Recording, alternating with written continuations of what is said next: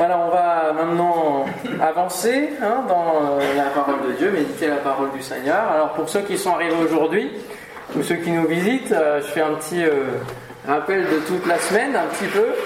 En fait, donc depuis lundi matin, on est en train de voir le thème suivant, et Dieu créa sa femme. Et nous voyons depuis la Genèse jusqu'à l'Apocalypse tout le parallèle que Dieu fait, où il, en, créant le peuple d'Israël, c'est comme s'il crée un vis-à-vis pour lui, une, une, relation, une femme, hein. il la personnifie dans les prophètes, euh, dans les prophéties, il la personnifie comme étant une femme, Israël.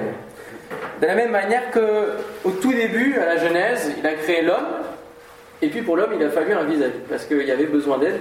L'homme tout seul ne pouvait pas multiplier sur la terre, ne pouvait pas euh, finalement euh, euh, être seul, c'était pas bon que l'homme soit seul, et donc il a créé la femme depuis la côte, hein, vous savez, ce qui représente aussi la création de l'Église pour Jésus, hein, puisque Jésus a été comme endormi au travers de la croix, comme Adam, c'est le nouvel Adam, il y, a, tout un parallèle, et puis il a eu son côté percé, hein, et c'est de la côte que la femme a été créée, et donc Jésus aussi a eu une épouse, et c'est chacun d'entre nous, et on entend des témoignages glorieux de ce qu'il fait au travers des uns et des autres, et il prépare son Église pour la nouvelle Jérusalem à venir. Parce que la terrestre, bah, ça a été une femme infidèle. Voilà, elle a été voir à droite, à gauche, vers les dieux étrangers. Et surtout, elle a une concurrente très forte, c'est l'esprit du monde, c'est le péché inoculé, c'est l'esprit de Babylone. Et on peut voir que de la Genèse, Genèse chapitre 11 avec la tour de Babel, jusqu'à l'Apocalypse, et c'est ce qu'on va voir ce soir, Babylone est là et va grandissant. Et donc autant Dieu prépare un peuple qui se multiplie et qui, euh, est, est, sauvé et qui se prépare à aller vers l'éternité, autant le diable prépare lui aussi sa femme quelque part, Babylone, qui va grandir, qui va se développer aussi, euh, puisqu'il est le prince de ce monde, et il va la préparer pour le combat final. Il la prépare euh, peut-être pour l'éternité, mais bon, euh, on voyait cet après-midi un souffleur de verre à Kaisersberg, et je voyais le four, je regardais le four, très chaud, très lumineux, c'est très beau, mais j'aimerais pas être là-dedans l'éternité, vous voyez Et donc ce soir, on va, on va voir, ce matin, on a vu la fiancée de Christ, on a parlé de l'Église, on a, vu un petit peu Éphésiens, qui nous parle de l'Église en tant qu'épouse. On a vu la parabole des vierges sages, des vierges folles. Donc tout est personnifié véritablement. Et euh, ce soir, nous allons parler de Babylone. Babylone qui est donc euh, euh, mariée et mère. Voilà, ça c'est le titre de l'épisode 12. Babylone, mariée et mère on a vu que finalement Dieu avait comme enfanté avec Israël Jésus, et que Israël, donc cette femme, avait rejeté son propre fils, que le peuple d'Israël était aveuglé par rapport à la venue de Jésus, au Messie. Et Babylone, eh bien, elle, enfante aussi, elle est mère. Même si la ville physique a été réduite en ruine il y a bien longtemps, l'esprit de Babylone à continuer de progresser. L'esprit de Babylone, pour résumer, c'est l'esprit d'élévation. S'élever à la place de Dieu, être comme Dieu, ça a été la tentation du diable envers Ève, hein. et, il, le reproduit à chaque fois. Il veut, euh, il a les mêmes recettes hein, finalement euh, dans toute l'histoire de l'humanité sur euh, le fait de donner à l'homme sa propre gloire, un nom, et motiver tout cela par l'orgueil. Et l'on voit que eh bien, ça, ne, ça ne donne pas euh, de belles choses. Hein. Babylone a grandi de royaume en empire, de plus en plus grand, pour arriver aujourd'hui, alors que nous vivons, à un début d'ordre mondial dans bien des domaines. Alors juste, je vous montre, comme je vous ai fait un petit peu tout au long de la semaine, euh, des cartes des différents royaumes qui se sont développés en Mésopotamie, puisque c'est là qu'est le cœur névralgique de tout ce qui va se passer au niveau de l'humanité, la création d'Israël qui sort de, la Mésopotamie, hein. Abraham qui sort d'ici, Babylone est, juste là. Euh, donc Abraham sort des faux dieux, des dieux étrangers, Et euh, donc ça c'est le premier empire, euh, finalement le croissant fertile, l'empire babylonien. Ensuite on a un empire assyrien. Voilà, je les ai numérotés pour pas me perdre. Vous voyez c'est déjà un petit peu plus étendu hein, au niveau de la zone. Et puis ensuite, je fais un, saut assez rapide pour aller vers l'Empire grec, puisque on a, on a vu un petit peu avec la, on n'a pas vu, mais j'ai évoqué la statue de Daniel, hein, qui représente quatre empires avant que Jésus ne vienne. On a l'empire grec avec Alexandre le Grand. Donc vous voyez qu'avant la zone c'était ici, hein. puis euh, ça s'est véritablement étendu en termes d'empire. Et puis ça s'accroît encore, et on a bien sûr l'empire romain, du temps euh, de euh, Jésus. Donc il comprend, alors ça c'est un peu réduit par là, mais c'est arrivé un peu plus vers la Gaule, etc. On connaît bien les BD euh, attachés à cela. Euh, voilà, c'est un petit peu, on montre l'accroissement de Babylone, de l'esprit de Babylone, la conquête, le fait de se faire un nom. Et je remarquais d'ailleurs, j'avais pas vraiment regardé la vie d'Alexandre, mais Alexandre, quand on regarde sa carte, il a fait des Alexandries partout. Hein, on chante Alexandrie, notamment ici, et, et phare du port d'Alexandrie, mais il y en a une ici, il y en a une ici, il y en a une ici. Euh, comme quoi, l'importance du nom, quand on est puissant, euh, bah, ça, fait vraiment briller euh, hein, la tête. Bref, il y a d'empire en royaume un, certain accroissement, mais ils sont tous balayés au fur et à mesure, hein, remplacés par d'autres encore plus puissants.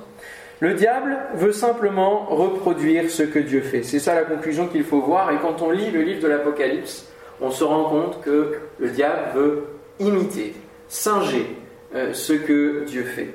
Alors on va aller se plonger dans le chapitre 12 de l'Apocalypse. C'est un chapitre euh, qui nous parle justement d'une femme et d'un dragon. On l'a lu l'autre jour, mais voilà, j'y reviens puisqu'on va petit à petit jusqu'à demain. Hein, on va conclure avec l'Apocalypse.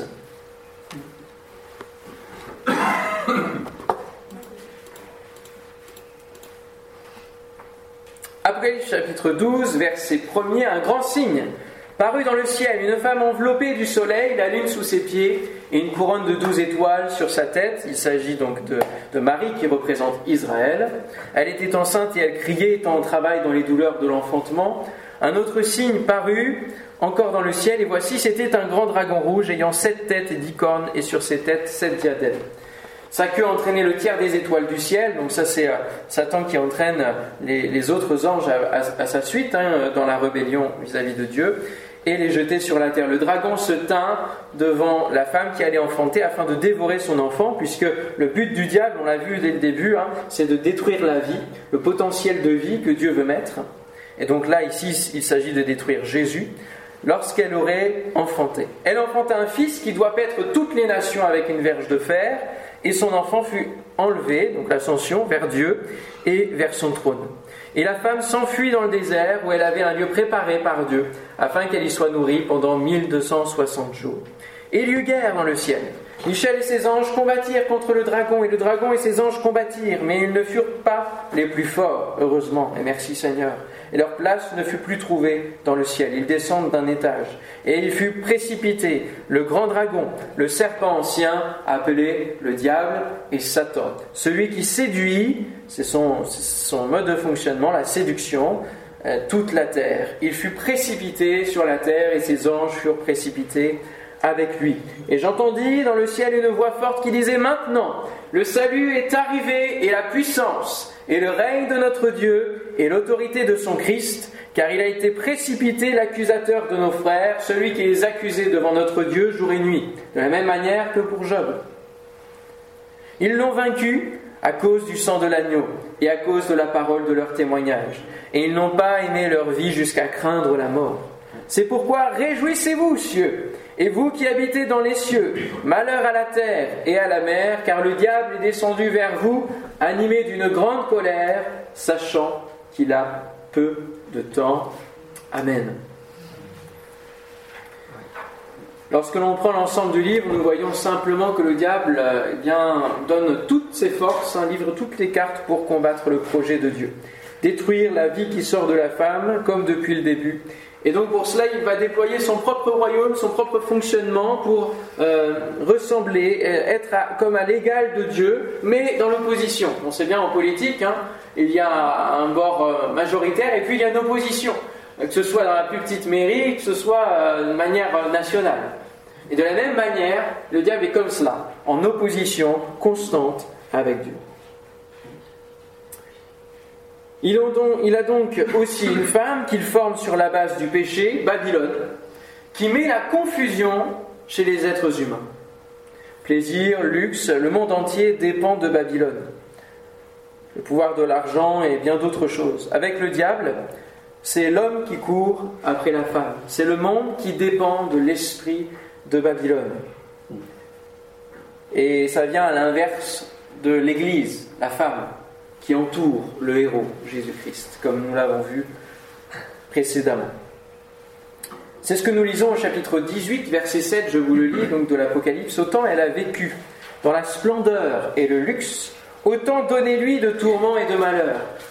Elle dit, je trône ici en reine, je ne suis pas veuve, non, jamais je ne connaîtrai le deuil. Voilà les proclamations de Babylone. Face à Jésus qui va se marier donc avec l'Église très bientôt aux noces de l'agneau, le diable montre que Babylone n'est ni célibataire ni veuve. Et on va se renseigner avec le chapitre 17 maintenant. Chapitre 17, verset 1er, si vous voulez venir avec moi. Avoir d'autres détails, d'autres extraits qui nous parlent de Babylone. Puis un des sept anges qui tenait les sept coupes vint et il m'adressa la parole en disant Viens, je te montrerai le jugement de la grande prostituée. Il s'agit de Babylone, hein, qui est assise sur les grandes eaux. C'est avec elle que les rois de la terre se sont livrés à l'impudicité, et c'est du vin de son impudicité que les habitants de la terre se sont enivrés. Il me transporta en esprit dans un désert, et je vis une femme assise sur une bête écarlate, pleine de noms de blasphème, ayant sept têtes et dix cornes. Cette femme était vêtue de pourpre et d'écarlate, et parée d'or, de pierres précieuses et de perles. Elle tenait dans sa main une coupe d'or remplie d'abominations et des impuretés de sa prostitution. Sur son front était écrit un nom, un mystère, Babylone, la grande, la mère des impudiques et des abominations de la terre. Et je vis cette femme ivre du sang des saints et du sang des témoins de Jésus. En la voyant, je fus saisi d'un grand étonnement. On est ici au cœur d'un chapitre, euh, l'un des plus complexes de l'Apocalypse, mais on voit donc que Babylone est, comme mariée au monde, hein, avec les rois de la terre qui cherchent la puissance, le pouvoir, le territoire, la possession. Et euh, tout cela est, à la fois permis par Dieu, mais octroyé par le diable. C'est lui qui donne euh, finalement les, différentes possibilités de puissance, de conquête. Dieu permet tout cela, et surtout, il nourrit le diable avec le péché, l'impudicité, la, saleté en, en tout domaine. Il veut promettre le bonheur, mais il ne peut pas le tenir. Il tire tout le monde vers la, décadence. Et tout est parallèle. On a ici une coupe qui est remplie, du vin, hein, ivre du sang des saints et du sang des témoins de Jésus. Et on a aussi une coupe, la coupe de la colère de Dieu. On boit quoi à la Sainte Seine? La coupe du sang de Christ. Donc, imitation.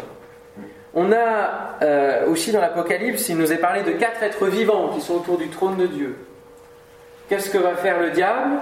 Il va créer les bêtes. Et on peut retrouver la description dans Ézéchiel, dans Daniel. Il y a le saut de l'esprit sur nos vies.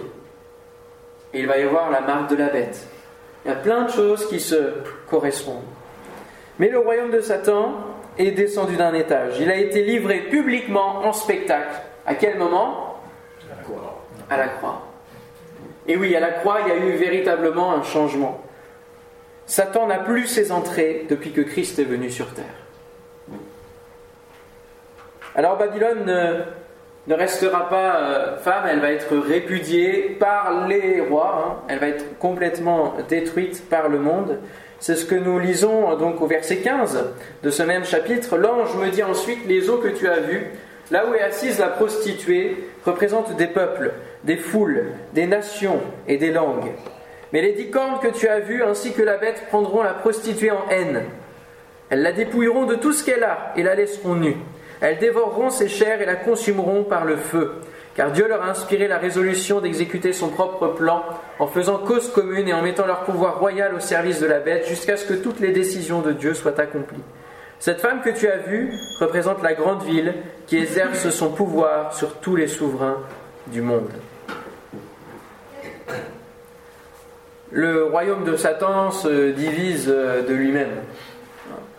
Et euh, même s'il est bien organisé, quand on regarde euh, le monde, on voit bien qu'il y a guerre sur guerre et que finalement il aime le conflit, il aime euh, la haine, la guerre entre les êtres humains. Il l'attise, il la provoque. La paix que le monde voudrait voir et que le diable lui promet ne, ne peut pas venir. La grande ville, qui nous est évoquée ici, à l'époque de Jean, n'était plus Babylone, mais comme on l'a vu, c'était Rome. Rome. Qui était assise sur cette colline. Dernière capitale du dernier empire de la statue de Daniel. Et dans 1 Pierre 5,13, euh, les, chrétiens, les apôtres parlaient de Rome comme de Babylone. Il va dire L'Église des élus qui est à Babylone vous salue, ainsi que Marc, mon fils. Donc Rome était véritablement la représentation de l'esprit de Babylone, l'esprit du monde qui refuse le christianisme, qui refuse Jésus, qui refuse Dieu, le véritable Dieu. C'est donc l'esprit de la ville-monde qui aura un pouvoir euh, mondial. Il ne faut plus chercher de ville physique spécifiquement, mais un état d'esprit qui est répandu. On peut noter malgré tout certaines villes encore aujourd'hui qui renouent avec un passé très ancien et qui se trouvent dans la parole de Dieu. Par exemple Strasbourg avec son Parlement, qui reprend le tableau de Bruegel l'Ancien au niveau de l'architecture. Toutes ces nouvelles fondations de, réunions de pays hein, qui euh, veulent justement se réunir pour se désarmer et faire la paix. Et puis on se rend compte actuellement que ça peut quand même péter et qu'on est un petit peu euh, démunis, finalement, c'est quand même ça. Mais voyez l'image. Architecturalement, on veut imposer une tradition, un ADN, une identité, celle de Babel. On se débrouille bien tout seul. On veut se débrouiller sans Dieu. On ne veut pas être dépendant. Sauf que le monde s'illusionne lui-même puisqu'il est bien dépendant de l'esprit du diable qui attise tout cela. Vous avez aussi, euh, alors il y a la mythologie qui rejoint, et donc devant le, Parlement, vous avez euh, Europe qui chevauche euh, le, taureau là. Mais devant l'ONU, assez récemment, il y a quelques années, vous avez à New York, je vais vous montrer l'image, une statue qui a été installée, qui s'appelle Gardien, et qui ressemble quand même en quelques quelques détails près, à ce verset d'Apocalypse 13, verset 2. La bête que je vis avait l'allure d'un léopard. Ses pattes ressemblaient à celles d'un ours et sa gueule à celle d'un lion. Le dragon lui donna sa puissance, son trône et une grande autorité. Et vous avez ça devant l'Organisation des Nations Unies, qui est un organe mondial. C'est un Mexicain qui l'a fait. Euh, dans aucun, il l'a pas fait parce qu'il connaît euh, la Bible hein, spécifiquement. Il l'a fait euh, parce qu'il est créateur, artiste. Il en a fait d'autres. mais quand on regarde un petit peu sur son site, il puise. Vous savez que les artistes ont des muses, hein, mais ou en tout cas des sources d'inspiration. Il puise ces sources d'inspiration dans, dans des dans des, des croyances. Euh, je l'ai marqué parce que j'ai oublié le nom. Zapotec. Voilà, la culture zapotec du Mexique. Donc il n'y a rien d'anodin, on, vient s'inspirer. Et j'entendais cet après-midi euh, l'origine des chœurs qui se trouvent en Alsace. Les chœurs sont offerts au mariage notamment et sont placés sur les maisons comme porte-bonheur. Voilà, il y a plein de choses qui euh, deviennent tout de suite des idoles. Le, diable amène le culte, en fait déplace le culte que l'on devrait à Dieu, l'adoration, la relation qu'on devrait avoir avec notre Créateur, à des objets, à des choses euh, qui n'ont pas du tout euh, besoin d'être adorés. C'est quand même troublant, hein, ce genre d'événement. Alors ça ne veut pas dire que ça, c'est la bête en tant que telle. Mais il y a une correspondance qui est quand même à noter. Euh, Daniel 7, versets 2 à 4 nous dit Au cours de mes visions nocturnes, je regardais, voici que les quatre vents du ciel agitaient la grande mer. Quatre bêtes énormes, différentes les unes des autres, surgirent de la mer. La première ressemblait à un lion avec des ailes d'aigle. Tandis que je la regardais attentivement, ses ailes lui furent arrachées, elle fut soulevée de terre et dressée sur ses pieds comme un homme. Un cœur humain lui fut donné. Alors, c'est vrai que ces textes sont un petit peu complexes en termes d'interprétation, mais euh, bien sûr ce sont des images de ce qui va se faire spirituellement, ce qui va s'installer spirituellement comme gouvernance sur les esprits, comme, comme aveuglement. Hein. Le monde est illusionné, est aveuglé sur sa condition spirituelle.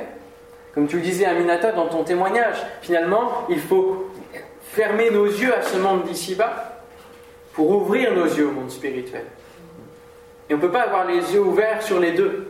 Il y a, un espèce de, de, clapet, de, contraire qui fait que soit on a la révélation que le Seigneur nous donne, on ouvre les yeux, on le suit, et on comprend que le projet divin n'est pas, euh, pas de, nous, de nous faire souffrir, mais le projet divin initial était un, jardin de bonheur, un contexte de, qui, favorisait justement, qui était dans la paix, qui ne connaissait pas ni le péché, ni la guerre, ni la haine, ni la mort. Soit nous restons aveuglés et nous adorons. Euh, même aujourd'hui, euh, on a le culte du loisir. Ça, c'est, c'est devenu finalement aussi parfois une idole. Je ne dis pas que les loisirs sont mauvais, hein, comprenez-moi bien. Mais parfois, on place toute notre vie dans des objectifs qui nous éloignent de ce que Dieu voudrait nous faire vivre et qui est tellement euh, plus porteur de, sens pour euh, notre vie d'ici-bas, mais aussi pour préparer notre éternité. Alors il y a une mer sur la mer, je vais pas vous l'enlever, vous ne pas, fassiez pas des cauchemars ce soir. Une mer sur la mer. Apocalypse verset 18, euh, 2, il cria d'une voix forte disant elle est tombée, elle est tombée, Babylone la grande, elle est devenue une habitation de démons, un repère de tout esprit impur, un repère de tout oiseau impur et odieux. C'est la mère des prostituées et des abominations. La mère dans l'Apocalypse ici représente les peuples, les foules, les masses que l'esprit de l'Antéchrist essaye de garder sous son emprise, sous son contrôle. Il faut savoir que à Babylone, quand elle existait, qu'elle était euh, hyper grande, euh, qu'elle était euh, dans sa plus grande majesté, voilà, un petit peu Babylone. Dans, là, il y avait ce qui ressemble à la tour hein, de Babel, hein, la Ziggurat, qui était la tour la plus grande, qui dominait l'ensemble de la ville. Mais il n'y avait pas que ce temple-là, il y avait des dizaines d'autres temples dans la ville, pour différents dieux et tout le, tout le, le, je ne retrouve plus l'expression, mais on va dire tout le parc des dieux hein, euh, qui, était, euh, qui était présent en Mésopotamie. Et il faut savoir que toute femme née dans le pays est obligée, une fois dans sa vie, de se rendre au temple pour s'y livrer à un étranger. C'était la prostitution sacrée. Toute femme était obligée. Là encore, on retrouve la volonté de Satan de détruire la femme, l'image de la femme, de la soumettre à des choses innommables, abominables. Ça s'écrit donc par Dominique Charpin dans Hérodote, euh, la revue Hérodote, euh, La vie méconnue des temples mésopotamiens. Et en fait, euh, les femmes venaient donc dans la cour du temple et devaient se promener. Et quand un homme lui jetait des pièces, ça veut dire qu'elle devait coucher avec. Voilà. Elle était choisie. Et finalement, elle était choisie sur le critère de beauté, donc il y a des femmes qui restaient là plus longtemps que les autres. Bref, c'était véritablement quelque chose d'horrible. D'être acheté comme ça. Tout cela pour des dieux faits d'or, de, bronze, d'argent, qui ne parlent pas, qui ne changent pas la vie, et qui sont vecteurs de la puissance du malin.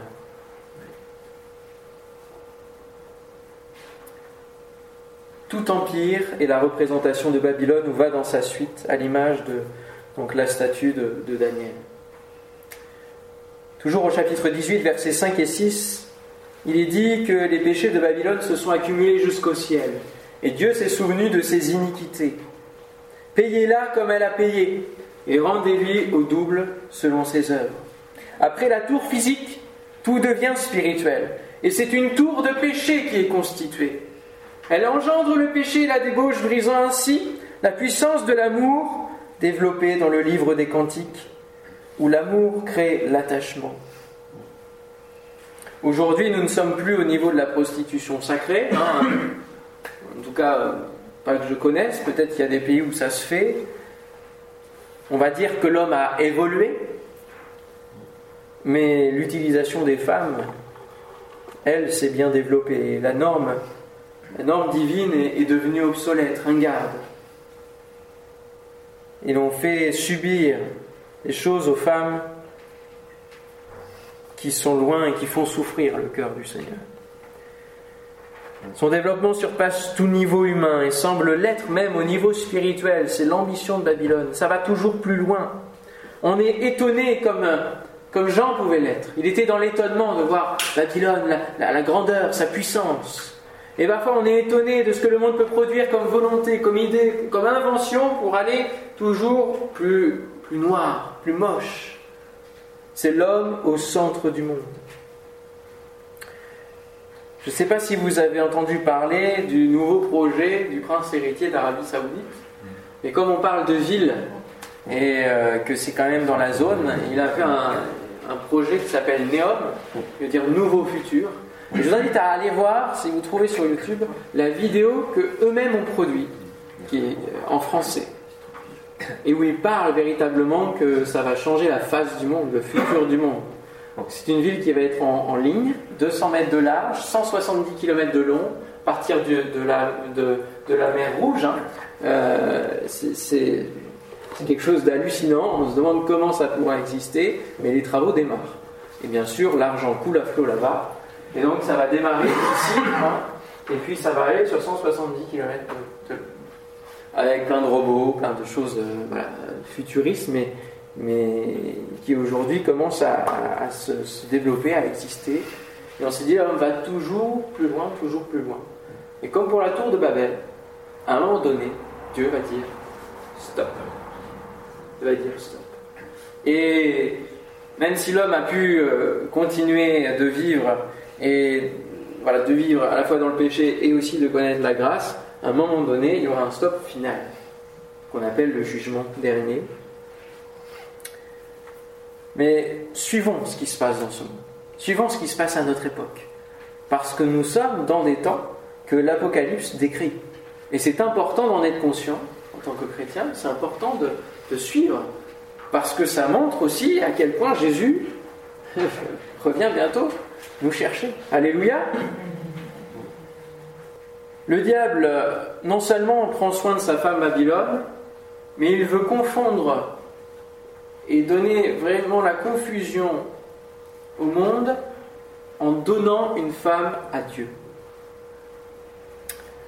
Je vous ai expliqué que Dieu a créé sa femme, ça c'est son œuvre, hein, Israël, etc. Mais le diable va, dire, va dire oui, oui, Dieu a une femme et il va vouloir donner une femme pour Dieu. Et de Isha, c'est le nom de la femme hein, dans la Genèse. À Ishtar, là aussi, il y a quelques lettres, mais on n'est pas très loin. Et Ishtar, c'était euh, donc une déesse qui avait une place très importante à Babylone, puisqu'elle était donc. Ça, c'est la porte d'Ishtar, vous voyez, c'est la porte de la ville de Babylone. Et la porte d'Ishtar, un superbe bleu, la lazuline, hein, comme on a vu l'autre jour, euh, sur lesquels il y a les mouchouchous, hein, les dragons. Euh, euh, que l'on retrouve aussi dans Mulan, etc. Par exemple, tout, est, il y, a, tout partout. Euh, je vous en ai parlé, ça représente un dragon. Et donc Ishtar, c'était euh, la déesse qui s'appelait aussi Astarté, hein, et qui a été intégré à Israël, à l'intérieur d'Israël. Et donc, c'était dans l'esprit d'Israël la femme de Yahvé, de Dieu. Les Hébreux se disaient que la femme de Dieu, c'était Ishtar, c'était Astarté. Et voilà pourquoi ils n'avaient pas de problème pour adorer les dieux étrangers. Voilà pourquoi ils ne voyaient pas pourquoi Dieu pouvait être en colère, puisqu'ils avaient assimilé Dieu et une divinité étrangère, et que pour eux, ce n'était pas un, souci, puisqu'il les avait mariés. Voilà, tout simplement. Ils n'avaient pas compris que Dieu voulait que son peuple soit une femme, et non pas le sujet de leur adoration. C'était son peuple qu'il voulait constituer comme quelqu'un qui lui corresponde, qui soit son vis-à-vis, qui soit en relation d'amour avec lui. Et voici d'horribles versets qu'on va lire ensemble dans Jérémie chapitre 44. Jérémie chapitre 44, verset 17, si vous voulez bien venir lire avec moi et vous concentrer sur ces versets, ils sont terribles, mais qui montrent la puissance de l'emprise du diable pour laisser les gens dans leur ignorance, dans leur confusion. Jérémie chapitre 44, verset 17. Je ne lis pas tout le contexte, mais vous pourrez le lire. Jérémie leur dit de, de, suivre Dieu, de quitter leur Dieu étranger. Et eux, voici la réponse du peuple. Nous ferons plutôt selon ce que nous avons décidé. Nous offrirons des parfums à la reine du ciel, Astarté, et nous répandrons des libations en son honneur, comme nous l'avons fait, nous et nos ancêtres, nos rois et nos dirigeants, dans les villes de Juda et dans les rues de Jérusalem. On connaît aujourd'hui la puissance et l'impact d'un gouvernement, d'un puissant, pour conditionner l'esprit des gens, pour orienter l'esprit des gens. Et ici, le peuple, eh bien, voyez ces rois faire. Donc l'exemple était donné depuis en haut, depuis la, plus grande euh, marche de la société. Et puis aussi par les pères. C'est les deux références. La référence interne, familiale, nos ancêtres, et la référence extérieure, le puissant, le roi, le dirigeant. Et alors si les deux suivent la reine du ciel, forcément, les générations d'après sont ancrées dans cela. Dans les villes de Juda et dans les rues de Jérusalem. Alors nous mangions à notre faim et nous étions heureux. Nous ne connaissions pas le malheur, mais depuis que nous avons cessé d'offrir des parfums à la Reine du Ciel et de répandre des libations en son honneur, nous avons manqué de tout et nous périssons par l'épée et par la famine. Mais demandez-vous pourquoi?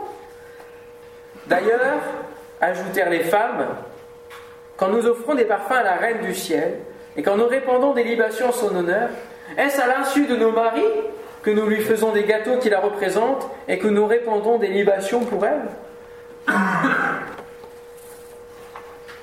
Allez, on s'arrête là. C'est déjà trop. nous étions, nous mangions à notre faim, nous étions heureux. Nous ne connaissions pas le malheur. Mais le bonheur que le diable peut promettre est temporaire. Il est temporaire. Il ne constitue pas notre éternité. Et la ruse du diable, c'est justement de promettre le bonheur comme il l'a fait avec Adam et Ève, il y a eu déjà des conséquences. Ça a montré que ce n'était pas le vrai bonheur, qu'ils n'étaient pas comme des dieux. Ils avaient plus perdu à suivre le conseil du diable que de rester fidèles au Seigneur. Et en plus, ce qu'il fait avec nous personnellement, le diable, c'est qu'il il nous promet un bonheur du maintenant. Aujourd'hui, on, on est dans des générations où il faut tout, tout de suite. Et ça, le diable, il sait faire. Il va nous donner des choses, du bonheur, maintenant, pour pouvoir gagner du temps, afin que nous ne nous occupions pas de notre éternité. Il va nous distraire, il va nous occuper, afin que nous ne réfléchissions pas à l'éternité. Il va occuper nos pensées, afin que la pensée de l'éternité que Dieu met dans le cœur, elle soit vite étouffée. Voilà l'œuvre du diable. Et il faut la démasquer, il faut la dénoncer ce soir. Et le même aplomb que nous avons lu se retrouve aujourd'hui lorsque vous parlez aux gens. Plusieurs font un syncrétisme religieux, ils vous expliquent les énergies, les flux, la puissance créatrice qui est en toi. Voilà, s'appuyer sur soi. S'appuyer sur ses propres énergies. Je ne nie pas qu'il y a sûrement voilà, des, choses qui sont liées à notre corps, parce que Dieu nous a créés avec une telle complexité, je ne, ne le nie pas. Mais s'appuyer sur ces choses sans passer par Dieu, son Créateur, pour les comprendre, eh bien, ça nous fait dériver. Ça nous fait dériver sur encore l'humanisme, s'appuyer sur soi.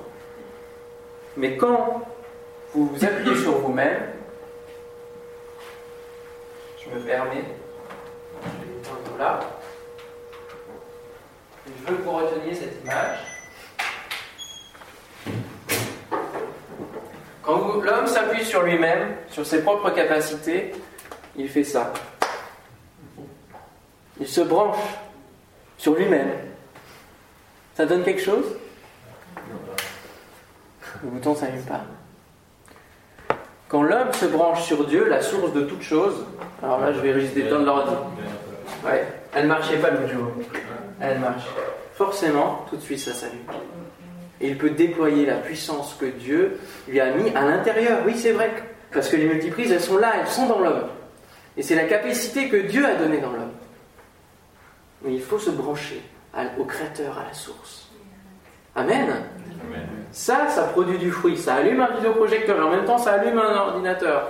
Ça allume tout ce que vous voulez. Et de la même manière, avec la puissance de l'Esprit en nous, qui coule en nous, nous pouvons déployer différents dons qu'il nous a donné, confiés. Je vais brancher une vidéo si jamais j'en ai besoin. c'est tout simple, les leçons avec le Seigneur il parle la parabole, alors je vais m'y mettre aussi. Hein.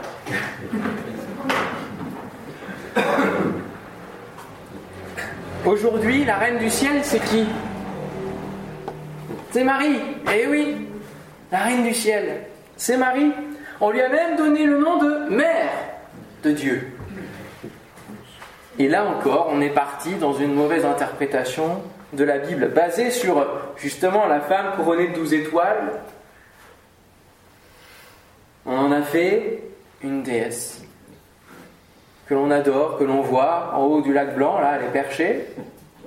Tu me l'as fait remarquer hier. Elle protège, et c'est surtout qu'elle amène, oui, une protection satanique. Voilà, le territoire est tenu par Satan. C'est pour ça que Dieu a dit à, Gédéon de, de détruire les hôtels. Il y a des autorités qui sont parce que le diable, il ne peut pas tout faire. Hein. il n'est pas omnipotent, il n'est pas omniscient, il n'est pas omniprésent. Donc il faut bien qu'il délègue. il va déléguer à plusieurs puissances sur la surface du monde en fonction de ceux qui lui font confiance et qui se, qui se branchent quelque part sur sa source à lui.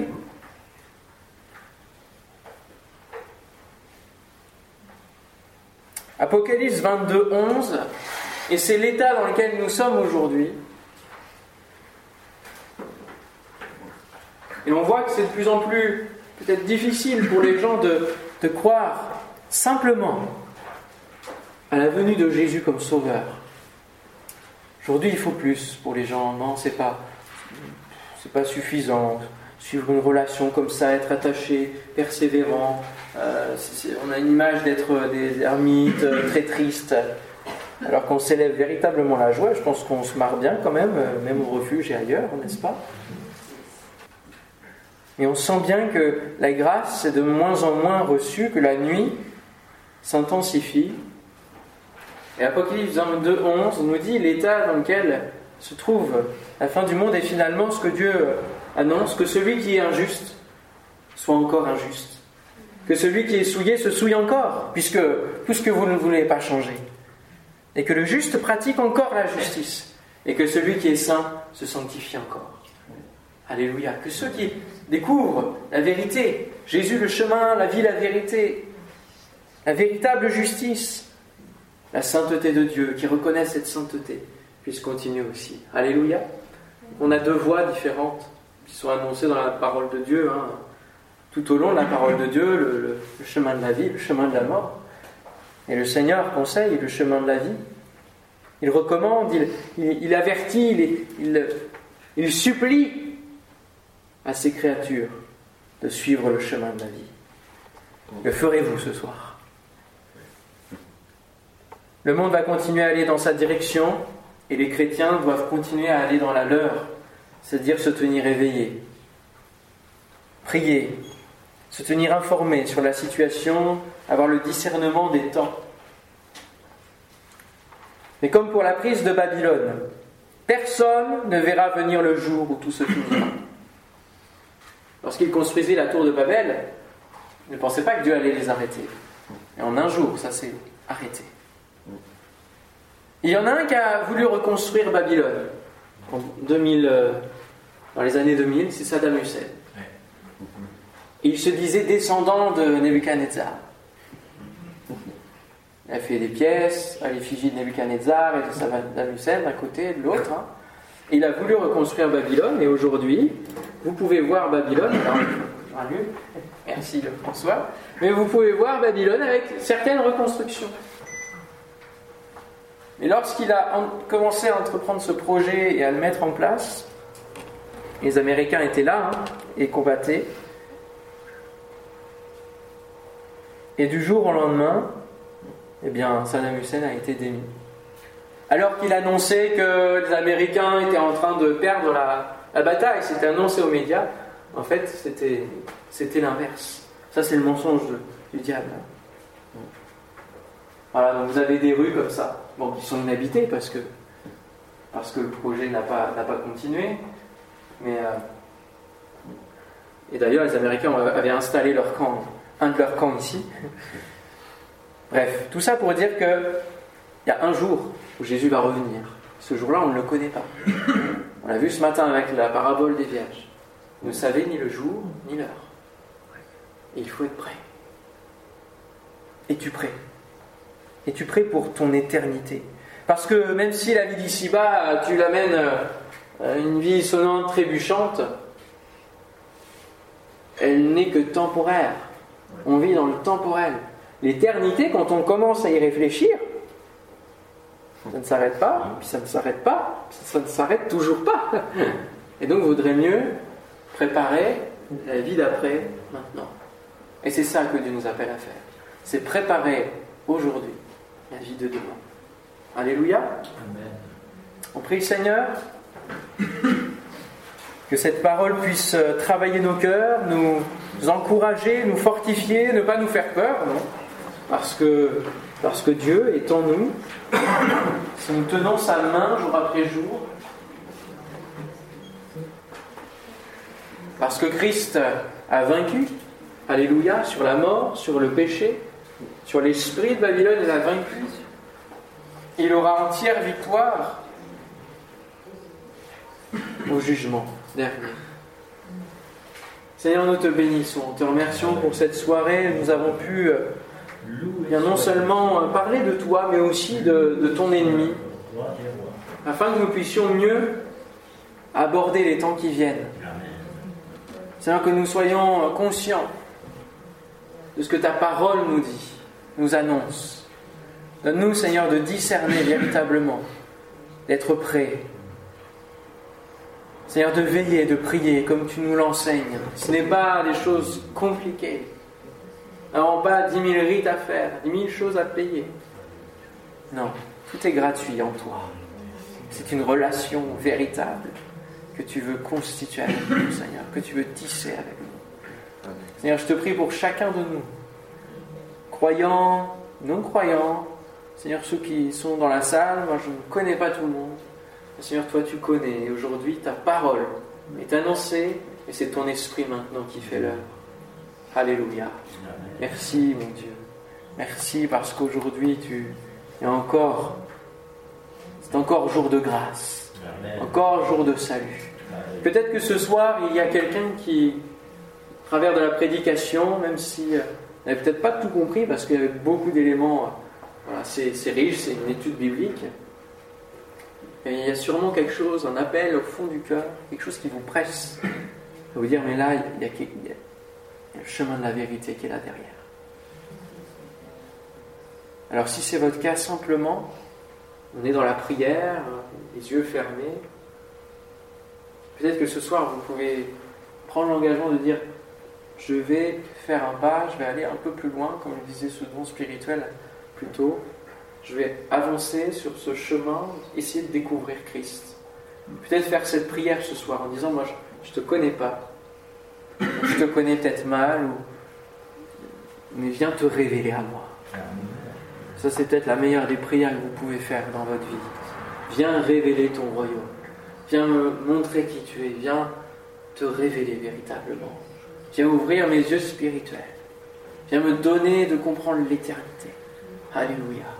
Alors si c'est votre cas, simplement levez votre main en signe d'engagement vers le ciel, en direction du ciel, afin que nous puissions prier pour vous, tout simplement. Alléluia. C'est un moment solennel, un moment d'importance. C'est entre vous et le Seigneur.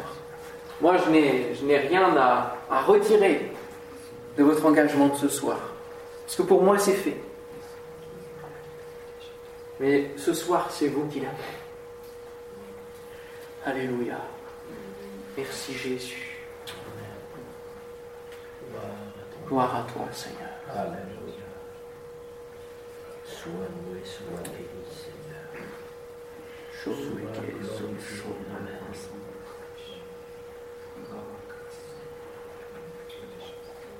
Seigneur, je te prie, tu poses ta main sur ceux qui euh, ont ce feu qui bouillonne à l'intérieur, ce tiraillement peut-être, Seigneur, dans leur cœur. Seigneur, que tu les bénisses, que tu les attires à toi par des cordages d'amour. Au nom de Jésus. Je te prie de ne pas les lâcher. Parce que c'est tellement bon de prendre ta main. Et ce n'est pas un hasard si tu les as amenés jusqu'ici. Merci Seigneur de d'éclairer leur chemin, leur route. Seigneur, viens nous éclairer, chacun pour notre part, parce que nous avons tous besoin de ta lumière. Ne sommes pas meilleurs, parce que nous sommes tous sauvés par, par ta grâce. Merci Seigneur, que ton nom soit béni Jésus. Amen. Amen. Alors on pourrait terminer par un chant, j'ai pas de, pas de chant en particulier. Peut-être quelqu'un a un, chant en tête? On va essayer de chanter. Ou si Mathieu, tu as un chant en tête, je sais pas. L'instant, ça va. Euh, sais pas trop.